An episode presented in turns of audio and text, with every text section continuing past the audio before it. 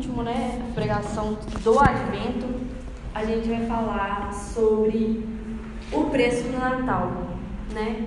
Assim como o Júnior leu em Mateus, né, 1 de, de 18 a 25, fala de uma história que é, é muito assim diferente de todas as histórias que a gente pode ouvir, geralmente que a gente ouve por aí, né? Que é a história de José, Maria e como que eles foram é, transformados nesse, nessa questão de um Deus humano nascer e permanecer nessa terra. Então, é, é, muito incrível ver isso, né? Como que Deus. É, é, muito incrível a gente ver assim: ah, o homem foi na lua, foi, fez várias coisas tecnolo tecnologicamente e tudo mais. Mas como que uma coisa muito maior, que é um Deus, encarna num bebê para viver nessa terra. É uma coisa muito assim, extraordinária, não tem como você medir é, o que seria palpável, assim, ninguém consegue fazer isso, só Deus consegue fazer isso. E, e José, um homem simples, um homem como qualquer um aqui, ele aceita esse desafio de aceitar esse Deus que se torna um menino para viver uma aventura. Pais e mães sabem o que é uma aventura de ter um filho. É tudo muito novo, é tudo muito diferente, você aprende muita coisa. No momento que você não quer fazer as coisas, você vai lá e faz, por amor. Então, José, e assim como Maria também, eles aceitam essa aventura que Deus propôs a eles. E Mateus né, apresenta né, sobre essa questão de José ter servido mesmo, ele, por ser um cara obediente, reto, que seguiu a lei de Jesus, ele vai e quer fazer o que é correto diante de Deus. E como ele, como ele aceita uma coisa que é totalmente assim, humanamente, você vê assim, uma mulher ficou grávida do nada. Não tem como você falar assim, ué, de onde que vem isso aí, né? E aí o cara, por ser tão reto, tão justo, ele fala assim, não, melhor eu. Porque antigamente, até que na minha Bíblia tem um, um negocinho falando, que é o seguinte, se, se a pessoa já se declarava. Aqui, ó, quer ver? Ó, que fala que José, com quem Maria ia casar, era um homem que sempre fazia o que era direito. Ele não queria difamar Maria, por isso resolveu desmanchar o contrato de casamento. Fala que, de acordo com os costumes dos judeus daquele tempo, os que iam se casar firmavam primeiro um contrato de casamento, que só podia ser desmanchado pelo divórcio. Então, tipo assim, você já estava casado, não tinha como você sair fora. Já fez contrato? Já era. Então, assim, judicialmente, ele poderia é, arruinar a vida, assim, se ele humanamente falasse, não, olha, eu não quero esse filho, não é meu, não sei de onde que arrumou esse filho, então não quero esse filho. E como que José, ele pensa e fala assim, não, eu preciso fazer o que é direito, eu pelo menos preciso Vou levar a culpa? Deixa ela falando que, ah, eu engravidei ela saí fora, né? Pra ela não levar a culpa. Então, como ele era um cara certo e correto, até que fala que ele não queria falar com ninguém, ele ia desfazer o contrato sem falar com ninguém, porque ela provavelmente seria morta naquele tempo. E, e, e eu tenho certeza que José também não tinha plena consciência que Jesus o menino que ia ser gerado através de Maria ia ser o próprio Deus. Eu tenho certeza que ele falou assim, gente, é muito ilógico para mim pensar, não é filho meu, não é de ninguém, não é de outro cara, não é de ninguém. E como assim vai nascer uma, uma outra pessoa? É, só tem homem e mulher, aí beleza, nasce, mas se não tiver isso, não tem, não tem lógica, né?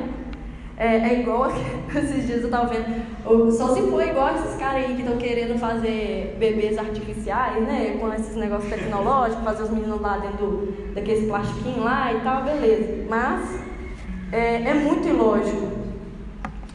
E aí, como que, apesar disso, Deus, é, José não ter essa plena certeza do que poderia acontecer, o que ele poderia sofrer tanto Maria quanto ele poderia sofrer. E por ter também essa proteção com Maria, de fazer o que é certo, ele chega e entende né, que os mistérios de Deus são muito maiores do que a gente pode imaginar. Mas, para que essas coisas ocorram, para que é, o próprio Jesus habitasse nessa terra, para que Deus fizesse a história dele aqui nessa terra, a gente precisou pagar alguns preços, né? E José pagou um desses preços. Acho que as escolhas nossas a gente paga um preço de certa forma. A gente não vai pagar um preço igual Jesus que morreu na cruz, mas pagamos preços. E José foi um cara que pagou um preço muito importante, que é uma. Quando a gente é pequeno, quando a gente é criança, a gente paga esses preços, mas depois que a gente cresce, a gente não quer pagar mais esses preços. Então, o do primeiro ponto seria a obediência. José, ele foi obediente. No versículo 24 fala o seguinte: José, ao despertar do sono, quando né, o anjo falou com ele, é, ele agiu conforme o anjo do Senhor lhe ordenou e recebeu em casa a sua mulher, né? Ele era justo, ele era um cara simples, mas mesmo assim ele obedeceu a Deus, mesmo que ele sofresse o que fosse sofrer. Mesmo que a Maria fosse sofrer o que ela fosse sofrer, ela fala: Deus, faça o que você não quer fazer na minha vida. Eu sei que eu não vou poder explicar para ninguém, porque eu vou falar assim: ué, como que surgiu esse menino dentro da minha barriga? Não tem como. Mas, por obediência, eles foram e fizeram o que era necessário. E assim como eu falei, quando a gente é criança, é, geralmente pai e mãe falam, né? Olha, me obedece, faz isso, faz aquilo. Porque a gente entende que um menino pular daqui não é legal, não é? Então ele tem que obedecer, porque ele vai morrer. Eu sei o que vai acontecer com ele. Às vezes ele não tem noção do, do que vai acontecer com ele. Por exemplo, tem certeza se eu fosse Davi ali, ele pularia, mas ele não entenderia o que ia acontecer com ele se ele caísse lá embaixo. Então, Deus ele tem essa mesma forma como o pai e a mamãe faz com a gente. Ele quer nossa obediência para que ele possa fazer o que é a história dele nessa terra através de nós, assim como fez com José, que fez com Maria e com outras pessoas na Bíblia e as pessoas que não estão na Bíblia também, outras pessoas na história, né? Então, é... as, as marcas da vida de José é essa questão da obediência. Para que Jesus viesse, ele teve que obedecer. Se Maria não quisesse, Jesus, Deus não ia colocar um menino na barriga dela. Se José não quisesse ficar com Maria, ele também não ia ficar com Maria, não ia ser o pai de Salvador. Então, assim, foi a questão da obediência. Então, alguns pontos práticos que a gente pode colocar é o seguinte: é, obedecer prontamente. José foi um cara pronto. Ele ouviu, ele está assim: Nossa Deus, o que, que eu faço? É, a mulher está grávida, eu já estou casado com ela, né? Pelo papel, já estou casado com ela, mas eu vou ter que divorciar. Mas e se, ela, se alguém descobrir? Vai que matar ela, né? Eu vou saber, ou me mata porque eu menti, não sei. Então, assim, como que, mesmo com essas, todas as adversidades, ele prontamente falou: Eu vou obedecer. Por causa do tino do anjo falar assim: Olha, não temas, vá, que eu vou com você. Então ele foi, falou, prontamente foi obedecer a Deus. Tomou a Maria como sua esposa e sofreu todas as consequências que precisava sofrer. O segundo é obedecer mesmo quando não faz sentido. É lógico, como eu falei. Eu vou criar um menino que não é meu, que é de Deus. Imagina che... eu chegava e assim, ah, amor, eu tô grávida aqui, ó. É de Deus, aí eu não é. Como assim? É, é muito ilógico. Então, muitas vezes, gente, a gente. É, por exemplo, eu, eu e o Júlio pode muitas vezes com meu pai, igual eu falei uma vez com a, com a Bia, eu estava conversando com a Bia sobre isso. Pro, pro meu pai não é lógico eu estar aqui nessa igreja. Não é lógico nem um pouco. Porque meu pai ele, ele é bem materialista, vamos dizer assim. Claro que ele é um cara assim, eu amo super meu pai, ele é um cara que me deu todo o caráter que eu precisava ter na vida. Mas ele não vê sentido eu estar aqui. Sofrer as coisas que você sofre, de estar aqui nesse meio, de acolher as pessoas. Ele fala assim: ah, vai viver sua vida, para que você está fazendo isso? Então, é importante que a gente obedeça, mesmo quando não faça sentido na nossa vida. Que, mesmo que às vezes seu pai sua mãe te deixe, mesmo que as coisas sejam contrárias, obedeça. Obedeça que Deus vai fazer uma coisa que você não pode fazer. É, obedecer mesmo quando dói. É, dói muitas vezes eu e o Júnior tá aqui assim, nossa, vamos, vamos desgastar, vamos fazer tudo. Até a Nayara falou ontem sobre isso, sobre questão de ajuda e tal. Eu, eu tenho essa. Esse, esse. Não é deficiência, não é? Como que fala? Dificuldade de pedir ajuda. Mas é, é isso, a gente também tem que saber que nem tudo também vai ser bom pra gente. Acho que na fé cristã, é todo mundo que já reparou isso, né? Quando você, tipo assim, nossa, quero pegar um emprego que é lá não sei aonde, mas eu vou lá, vou fazer muito dinheiro e eu.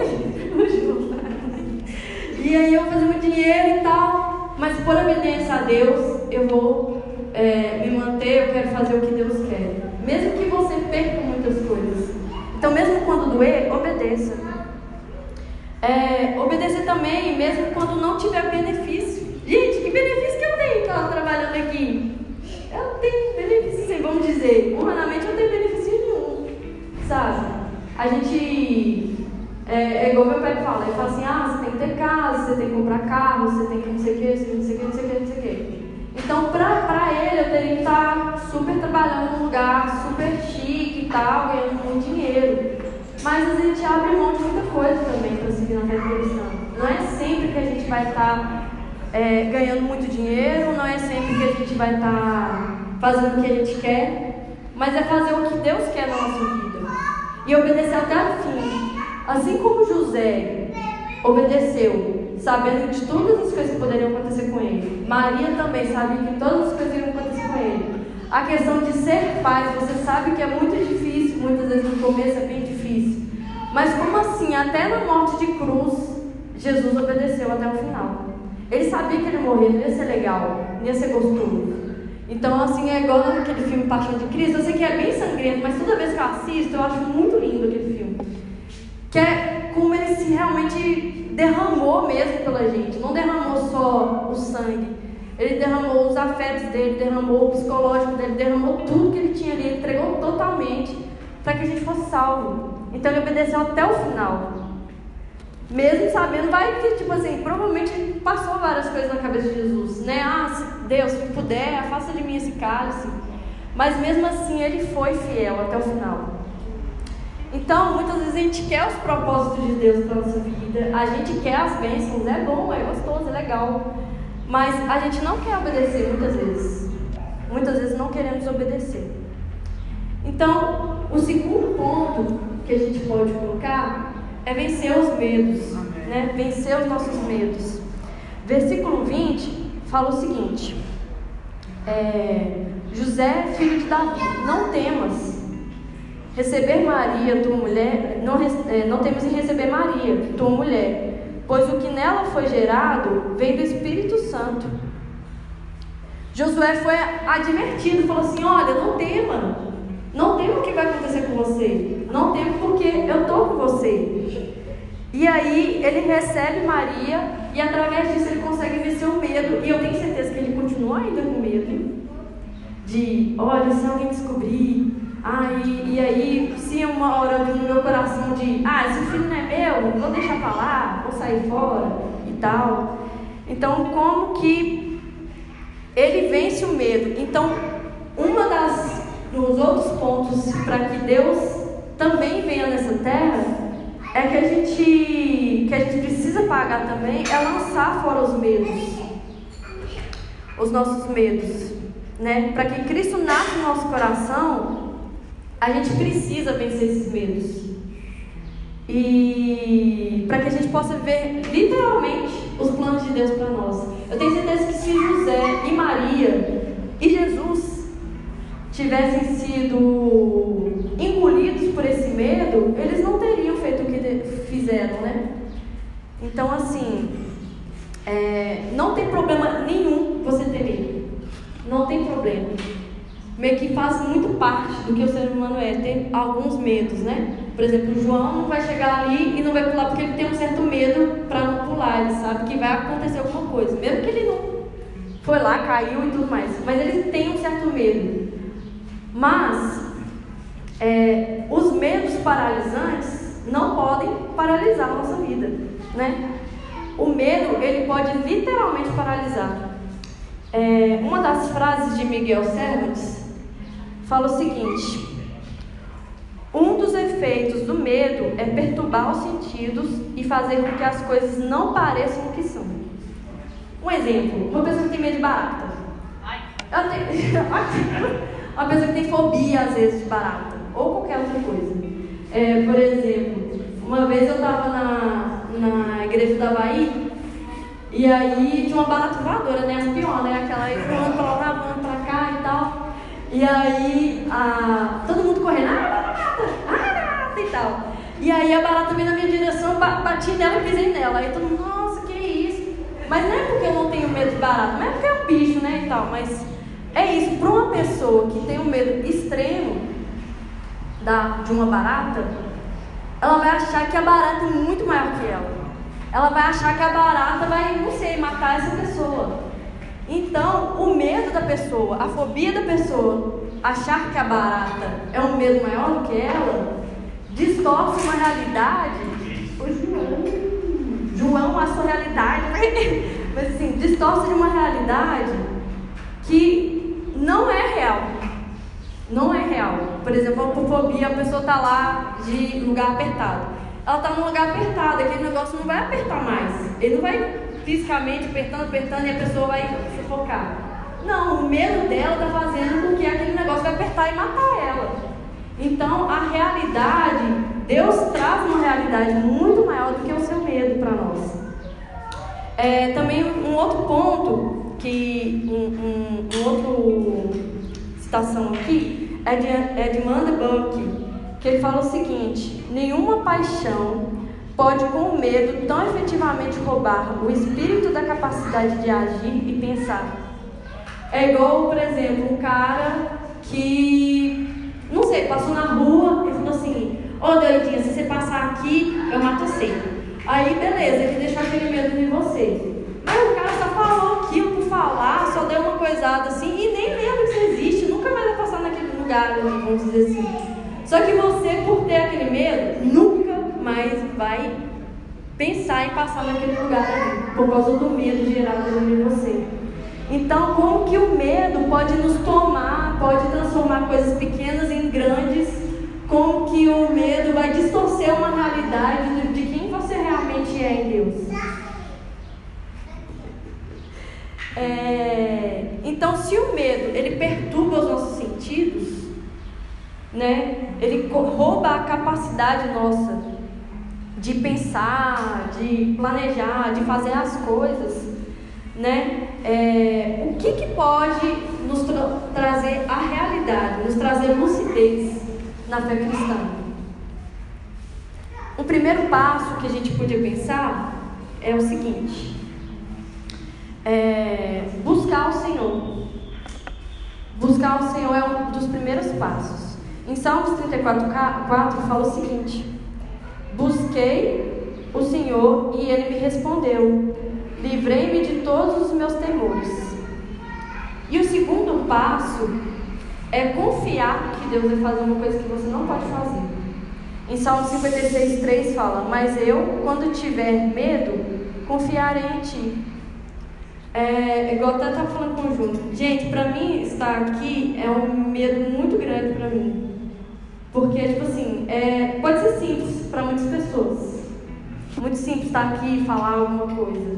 Mas para mim é porque eu tive uma coisa na minha, no meu ensino fundamental, nem sei. Tava jogando queimada, tropecei no pé da menina, bati a cara no chão, fiquei com o olho desse tamanho, e a escola inteira riu de mim. Então toda coisa que é pública me dá uma quebrada, eu meio assim com, com medo, com receio. Mas eu até estava orando a Deus sobre isso. Eu falei assim, Deus, é, faz uma coisa que eu não posso fazer. É, tira esse medo de mim que eu tenho muitas vezes. Mas eu sei que o Senhor pode fazer uma coisa que eu não posso fazer. Eu quero confiar no Senhor de verdade. Eu não quero ser a Priscila, a menina que foi lá, teve medo disso, teve medo daquilo, tem as suas debilidades, mas que o Senhor pode faz, possa fazer em mim o que o Senhor quer fazer. Então, a gente confiar, né? A gente dá ouvidos. A José deu ouvidos a essa voz. Confia no Senhor que Ele vai fazer muito mais do que você acha que pode. Então ele não teve medo de receber Maria. Ele não teve medo nenhum de receber a Maria. E também recebeu o quê? O próprio Salvador. Imagina, falar assim, olha, eu vou ser o pai do Salvador do mundo. Tipo assim, eu já fico assim, meu filho, João, meu filho, João e tal. Ele não é nada, ele é muito especial para mim, mas muita gente vai falar assim, não, menino normal. Mas assim, é isso, imagina o cara falar assim, nossa gente, eu vou receber o Salvador do mundo e eu não vou ser pai dele, mas ele vai ser meu filho. Que incrível, né? Como que, que Deus faz as coisas que a gente não, não pode fazer. E o terceiro e último ponto é crer nas promessas de Deus. É, no versículo 22 e 23 fala o seguinte: Tudo isso aconteceu para que se cumprisse o que o Senhor havia anunciado por meio do profeta. Vê a virgem está grávida, dará à luz um filho que será chamado Emanuel. Então, tudo aconteceu por causa de uma promessa. Uma única simples promessa. Só, pra gente é só, né? Mas para Deus é uma coisa muito importante, muito grandiosa, porque através do falar dele que houve todas as coisas. Através do, do prometer dele que as coisas se originaram através da promessa de Jesus, de Deus, né, como que essa promessa se concretizou. Então ele não é um cara que vai falar e não vai cumprir. Todo mundo pode prometer alguma coisa, mas muita gente pode não cumprir o que prometeu. Mas Deus não é esse cara. Deus nunca vai ser esse cara. É... Então, Deus cumpriu para o seu povo. Ele trouxe, não só para o seu povo, né, para a humanidade em si. Ele trouxe o cumprimento de uma coisa que ele falou assim: gente, vocês vão pecar. Né? Eu, eu creio, eu acho assim, que houve Adão e Eva. O Júnior já não acha. Mas Adão e Eva, assim, no sentido assim. Não, não, peraí, deixa eu explicar melhor. Literalmente, que Jesus foi, Deus foi lá, fez esse barrinho, e fez um homem e tal. Eu creio dessa forma. Agora o Júnior tem outra forma de, de crer no sentido assim. Ele a, acha que existiu sim, mas eu falo assim no sentido de primeiro homem, primeira Eva e tudo mais e tudo mais. Então tem diversos tipos de formas. Mas isso não interfere em nada na nossa fé. Se ele crer dessa forma, se foi, não sei, de outra forma e tal, mas a questão é a seguinte: eu acho que pensar que Cristo, desde do, do, da sua criação, sabia que o homem ia pecar contra ele, mesmo assim ele o faz, é por causa de um amor muito divino, um amor muito grande, que a gente não sabe mensurar. Um amor que, do qual a gente acha que as pessoas também estão ah, eu vou, vou dar a minha outra face, é uma coisa muito desconexa da realidade, gente, da que a gente vive, né? Mas para Deus é normal, é isso que a gente tem que viver. E aí a gente tem que crer nessas promessas, né? Então tudo é possível aquele que crê. Gente, é, um, é uma coisa normal às vezes da, da nossa realidade, é as, muitas pessoas sem fé, né? Essa questão da de uma fé morta mesmo, né? Muitas pessoas com depressão, muitas pessoas não acreditam que vai ter uma coisa diferente daquela realidade delas. Por exemplo, uma história de vida que eu acho muito maravilhosa, que me impacta muito, é do nosso bispo, Márcio, né? Que ele sofreu várias coisas na infância, de, desde abuso, de muitas coisas. E mesmo assim, ele é um cara assim, é, excelente em tudo que ele faz. Por causa da vida de Deus nele. Ele poderia ser um cara assim, turrão, que massacrasse as filhas dele, que poderia fazer várias coisas por causa da realidade que ele viveu. Mas mesmo assim, ele creu nas promessas que Deus deu a ele. Que ele ia continuar fazendo o que o Senhor fizesse, mesmo que fosse difícil. E foi difícil, não só para aquelas pessoas daquela época, que era muito mais difícil, né? Imagina, eu vou daqui para não sei aonde, lá a pé, e mesmo assim vou proclamar a glória de Deus. Mas a gente com carro não quer, entendeu? Então, assim, como que Deus, mesmo assim, cumpriu cada uma das promessas dele, né? Então, a gente precisa ter essa fé, uma fé que, mesmo que a gente ache que não, mas é. É, Santo Agostinho, uma frase que ele fala, que é o seguinte: não é compreender para crer, mas crer para depois compreender.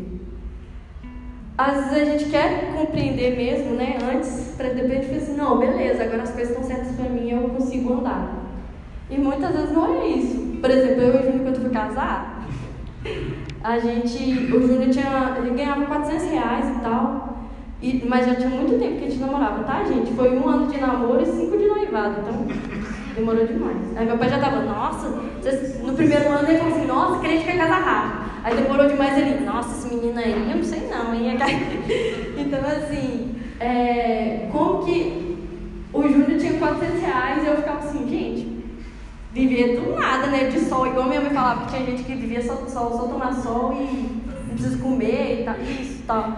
Então assim, é isso. Na nossa realidade não tinha nenhuma realidade de casar, de verdade. Só que mesmo com as dificuldades, Deus nos molda, sabe? crendo nas promessas que Deus vai suprir para a gente. Então a gente tem que crer para as nossas vidas, assim como José creu nas promessas dele, na prática, o que a gente pode fazer? Ponto 1 um, seria a salvação por meio de Jesus. Se você crer nele, você será salvo. Ele prometeu isso, gente. É tão simples, você crê nele, ele vai te salvar. Mas claro, você amando, você faz as coisas por amar alguém, né? Eu não vou, tipo assim, ah, amo Jesus, ah, amo Júnior, e aí a gente tá junto, e... mas beleza, não precisa fazer mais nada. Não é assim. A gente, quando a gente ama, a gente faz. Tem gente que é apaixonado, vai lá de Escafundó para encontrar uma pessoa aqui no centro, por exemplo, de Belo Horizonte, porque é amor, é um, a paixão. Então, assim, a gente precisa crer nas promessas de Jesus. Então, ele diz que se a gente crê nele, se a gente crê ele vai salvar a gente. E a gente o ama e por isso a gente faz, mas por ele também. É uma vida plena, autêntica, que apesar das dores, vale a pena, gente. É, teve épocas e épocas, né, da, da igreja, de fases também, eu e do Júnior, e como que muitas vezes a gente ficava assim, nossa, amor, eu tô muito cansada e eu não tô aguentando mais e tal, e chegava uma pessoa e falava assim, olha, um exemplo, eu vou falar da Davi, né? Ela chegou e disse assim, ah, eu fui na igreja de vocês e eu me senti em casa. Só isso, eu disse assim, olha, vale a pena. A gente sofreu o que a gente sofre. Só isso já vale a pena. Então, como Cristo mesmo assim, ele se entrega e valeu a pena ele ter entregado a vida dele por nós. Terceiro, é o Espírito Santo de Deus em nós. Olha, gente, se não tivesse Deus morrido nem nada, a gente não tinha o Espírito Santo que pode nos ajudar, que pode estar lá para a gente, nos momentos às vezes mais difíceis para a gente estar. Então o Espírito Santo está dentro de nós também. O quarto é que ficaríamos sozinhos, é, que não ficaríamos sozinhos e abandonados. Ele sempre, ele, ele, este, nossa, eu escrevi errado. Ele está sempre conosco. Que é o seguinte, é, mesmo que pai, mãe, na Bíblia fala né, sobre essa questão de você, mesmo que você perca tudo, amigos virem a causa para você, que os pais cheguem para você e falem assim, olha, o que você está fazendo não está certo. É... Maridos, esposas, filhos chegarem e falarem assim, olha, não está certo o que você está fazendo, eu vou me afastar de você. Você não é mais minha mãe ou mais meu pai. Mães deixando filhos. Mesmo que tudo isso aconteça na sua vida, mesmo que você esteja sozinho assim, ó, sozinho, sem nada, Jesus está do seu lado. Ele olha as suas dores, acolhe suas dores, acolhe tudo que você é, seus medos, suas incertezas, mas mesmo assim, por amor, você também faz coisas diferentes do que você poderia fazer. É, cinco, Deus nos dá, dá saúde e cura. Você vê na história toda da Bíblia, muita gente sendo curada, muita gente. Hoje em dia é mais difícil você ver assim, né? Do nada, ah, a pessoa ficou, que era cega, viu e tal. Mas como que, apesar né, da, da ciência e tudo mais, como que meu Deus também se utiliza disso para isso. E mesmo assim, Deus não só cura deficiências físicas, mas cura corações. Cura corações é, quebrantados, cura corações que não acreditam mais em ninguém, corações que já desacreditaram da vida, só querem morrer. Mas como Deus nos dá cura, se a gente acreditar e crer nas promessas dele, ele vai curar. Se nossas necessidades serão supridas, teremos o suficiente para cumprir nosso chamado. E eu posso falar isso muito sobre essa questão, porque, tipo assim, eu e o Júnior, é, a gente tem sido suprido cada dia mais, assim, por Deus. Na época a gente falou, nossa, estou desempregado, eu não estava trabalhando porque eu estava cuidando dos meninos. E a gente assim, olha, não sei. Humanamente, o que a gente vai fazer? Não sei. Mas como que Deus supriu de. Ah, o Júnior, ah, nossa, não tem 1.500 reais para pagar as coisas. E gente fala assim, ó, olha, uma oferta para você. E era a quantidade certinha. Então, como Deus faz as coisas que a gente não pode fazer. E sétimo, é, nós temos paz e alegria em Deus. Eu achei tão legal esse negócio do, da alegria, né? Da vela da alegria. E como que Paulo e outros apóstolos, José, Maria, tendo todas as coisas contrárias, tiveram alegria em Deus. Porque Ele é a verdadeira alegria.